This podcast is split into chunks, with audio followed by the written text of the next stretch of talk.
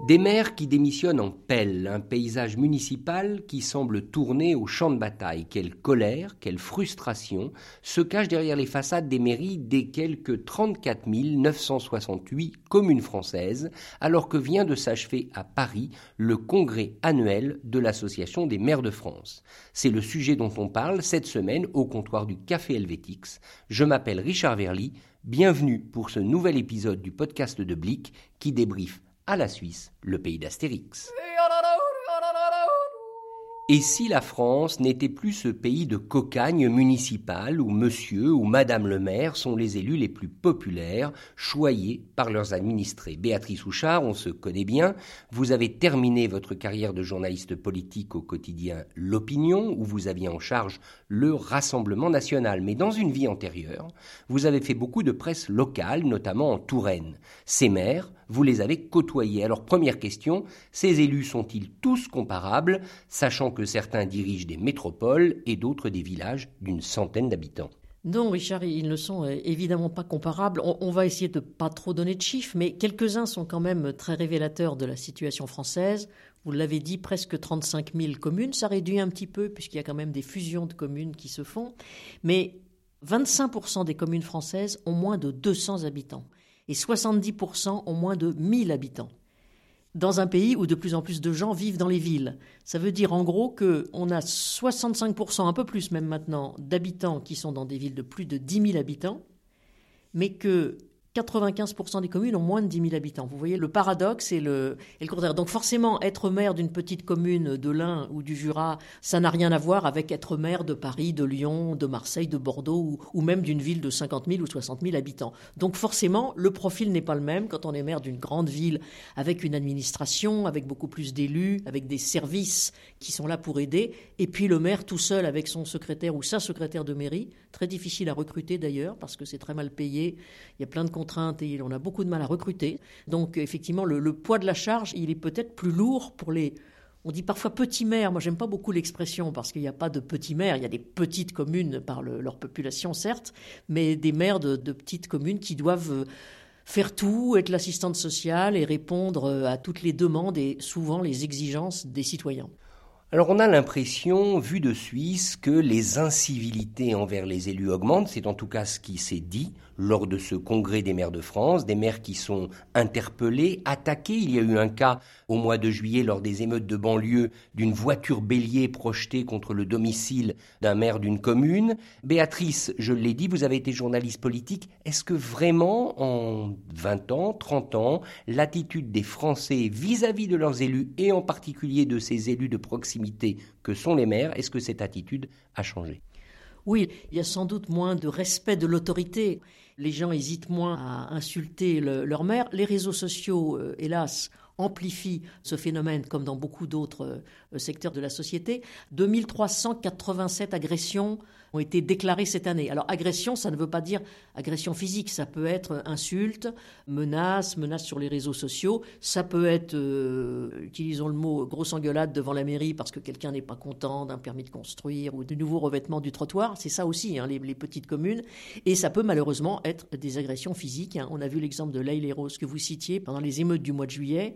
Il y avait aussi ce maire de Saint-Brévin qui lui a démissionné et a quitté même la ville et la région pour retrouver un peu de tranquillité. Mais bizarrement, quand on demande aux maires pourquoi ils sont grognons, alors ils l'ont toujours été un peu, hein, vous savez, c'est comme les commerçants, ils sont jamais contents, il n'y a jamais de clients, ça marche pas, c'est affreux. Les maires, ça a toujours été un peu ça. Évidemment, ça s'est amplifié, c'est incontestable et ce serait complètement faux de le, de le nier. Mais quand ils donnent les raisons pour lesquelles ils sont euh, grincheux, pas contents, ils ne placent pas en tête les agressions, ils placent en tête l'exigence des citoyens ça n'excuse pas les, les, agressions faites par les citoyens, mais il y a une hyper-exigence de citoyens dont les élus disent volontiers qu'ils sont devenus des consommateurs, qui veulent tout tout de suite, qui vont engueuler le maire s'il n'y a pas le livre qu'ils cherchent à la bibliothèque. Enfin, des, des, choses aussi, euh, euh, non pas bêtes, parce que c'est important de prendre un livre à la bibliothèque, mais bon, le maire ne peut pas non plus tout contrôler. Donc c'est la, la, première raison qu'il donne. La deuxième qu'il donne, c'est la complexité des relations avec l'État. Alors ça, gros sujet. Ensuite, la difficulté de mener de front la vie personnelle la vie d'élu et la vie professionnelle. Les maires, c'est 39 ou 40 de retraités, hein, donc il y a quand même beaucoup de gens en activité. Et en quatrième seulement viennent les violences verbales ou malheureusement euh, physiques. Donc ce n'est pas la première chose qui les dissuaderait peut-être de se représenter, mais ça existe évidemment. La complexité administrative dont vous parliez, Béatrice, on la connaît aussi en Suisse. Les maires de communes s'en plaignent également, mais il me semble quand même qu'en France, c'est particulièrement saillant. L'enquête dont vous parliez, qui a été réalisée par le CEVIPOF, le Centre d'études de la vie politique française de Sciences Po, pour l'association des maires de France montre que ces élus locaux, ils en ont juste marre. Au fond, c'est quoi le problème? Ils ne comprennent plus la législation, ils n'ont plus les moyens de la mettre en œuvre, ou tout simplement ils se font écraser par les préfets qui, rappelons-le, en France sont le relais principal de l'autorité de l'État? La première chose, c'est qu'il y a de plus en plus de lois, de plus en plus de normes, de plus en plus de réglementations, et que tout est devenu terriblement compliqué, alors avec parfois des injonctions contradictoires euh, qu'on connaît bien en, France, en Suisse, je ne sais pas. Je, je prendrai deux exemples. On demande aux maires actuellement de limiter l'artificialisation des sols. Il faut priorité à la planète, à l'environnement, à l'écologie, mais on leur demande de construire des logements. Donc, euh, si on n'a pas le droit de construire, enfin, vous voyez la, contradiction, donc ils ne savent pas trop comment s'en sortir. Et je voyais un exemple, alors très précis, après les inondations dans le Pas-de-Calais, il y a un maire qui raconte qu'il a euh, de lui, enfin de lui-même, son conseil municipal a décidé de renforcer une digue le long de la rivière en prévision d'éventuelles inondations. Euh, il aurait fallu qu'il fasse toute une procédure administrative qui aurait coûté 400 000 euros à la commune, donc ils ne l'ont pas fait, ils ont pris l'initiative de le faire. Il a eu une amende. Mais il y a 15 jours, il y a eu des inondations et ça a mieux résisté chez lui qu'ailleurs. Donc forcément, il s'arrache les cheveux, on les comprend.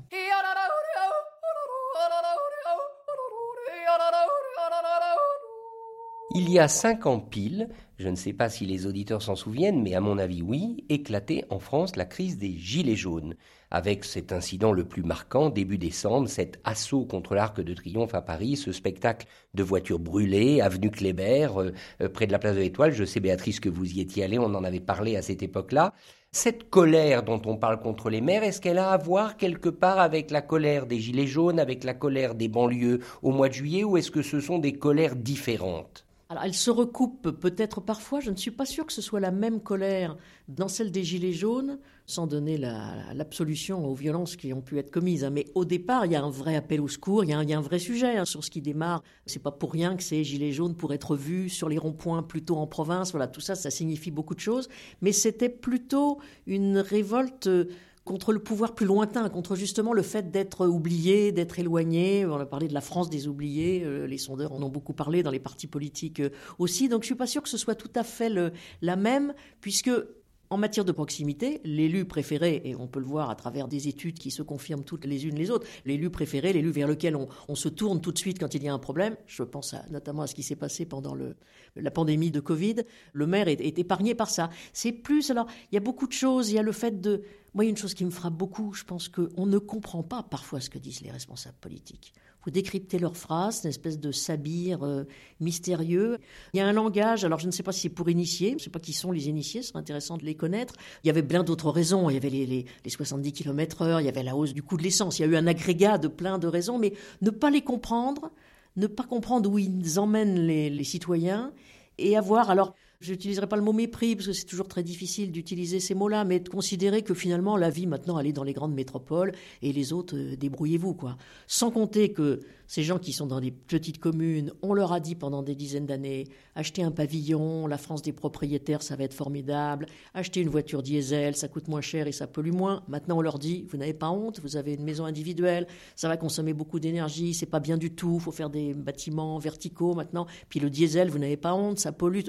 Donc ça fait une accumulation, ça fait quand même beaucoup de raisons. Alors la France est un pays très éruptif, euh, les, révoltes, et les révoltes qui viennent des zones rurales, il y en a eu beaucoup dans l'histoire de France. Il y a même des coins précis de Bretagne, je pense, où il y en avait au XIVe siècle, au XVIe siècle. Donc il y, a, un terrain toujours un peu favorable pour s'en prendre à, alors, à une certaine époque aux seigneurs qui régnaient dans la région, et puis ensuite au pouvoir central. C'est une constante de la vie française, le pays fonctionne beaucoup comme ça.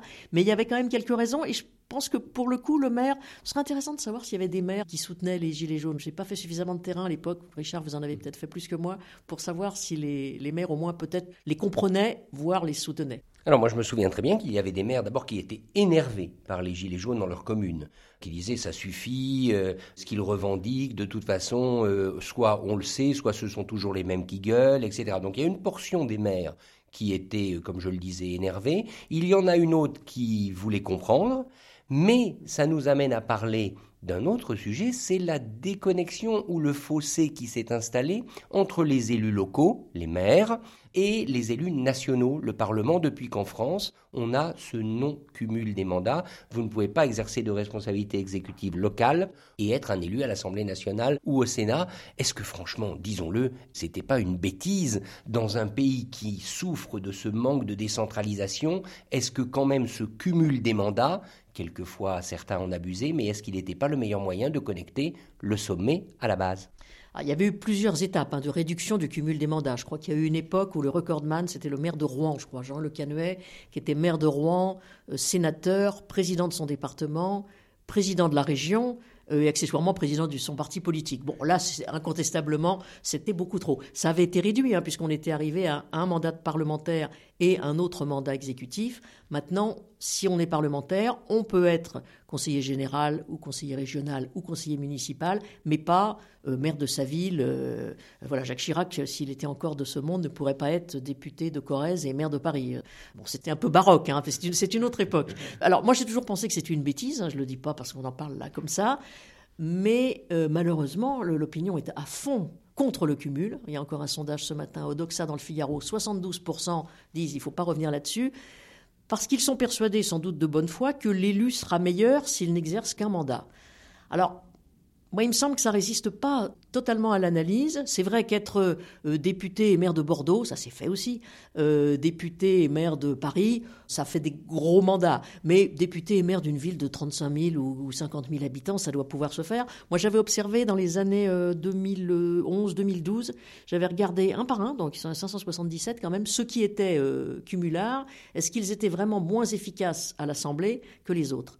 Eh bien, ils ne l'étaient pas. Souvent, on avait des gens très cumulards qui étaient très efficaces, très actifs sur leur territoire, puisque maintenant euh, c'est le mot territoire qui est à la mode euh, en France, et, qui étaient également très actifs à l'Assemblée nationale. Et d'autres qui n'étaient que députés ou sénateurs et euh, qui ne faisaient pas grand-chose et qu'on ne voyait pas beaucoup dans les allées du Parlement. Donc, n'est pas une science exacte. Hein. Je ne suis pas persuadé que n'avoir qu'un seul mandat bénéficie à un travail plus actif, surtout dans un pays où malheureusement, mais ce sont les institutions de la Ve République, elles sont comme ça, le pouvoir du parlementaire, il est quand même, par rapport à d'autres pays, relativement limité. Peut-être un peu moins avec une majorité relative, mais quand même. Donc, euh, moi, je pense que ce serait bien de, revenir en aménageant, hein, en mettant peut-être des, seuils. Effectivement, pas être maire de Paris et, et député de la ville. Mais je pense qu'on n'y reviendra pas parce que c'est totalement impopulaire et ça avait été fait d'ailleurs parce qu'il y avait une demande de l'opinion. Eh bien, voilà un sujet qui est lancé. Vous savez que au Café Helvétix, on aime le débat. Alors, être maire ou ne pas être, se faire élire en France à la tête d'un conseil municipal ou pas, c'était un plaisir de vous avoir reçu, Béatrice, dans notre bistrot alpin. Le Café Helvétix dans la France d'Astérix, c'est chaque semaine sur Blic. Santé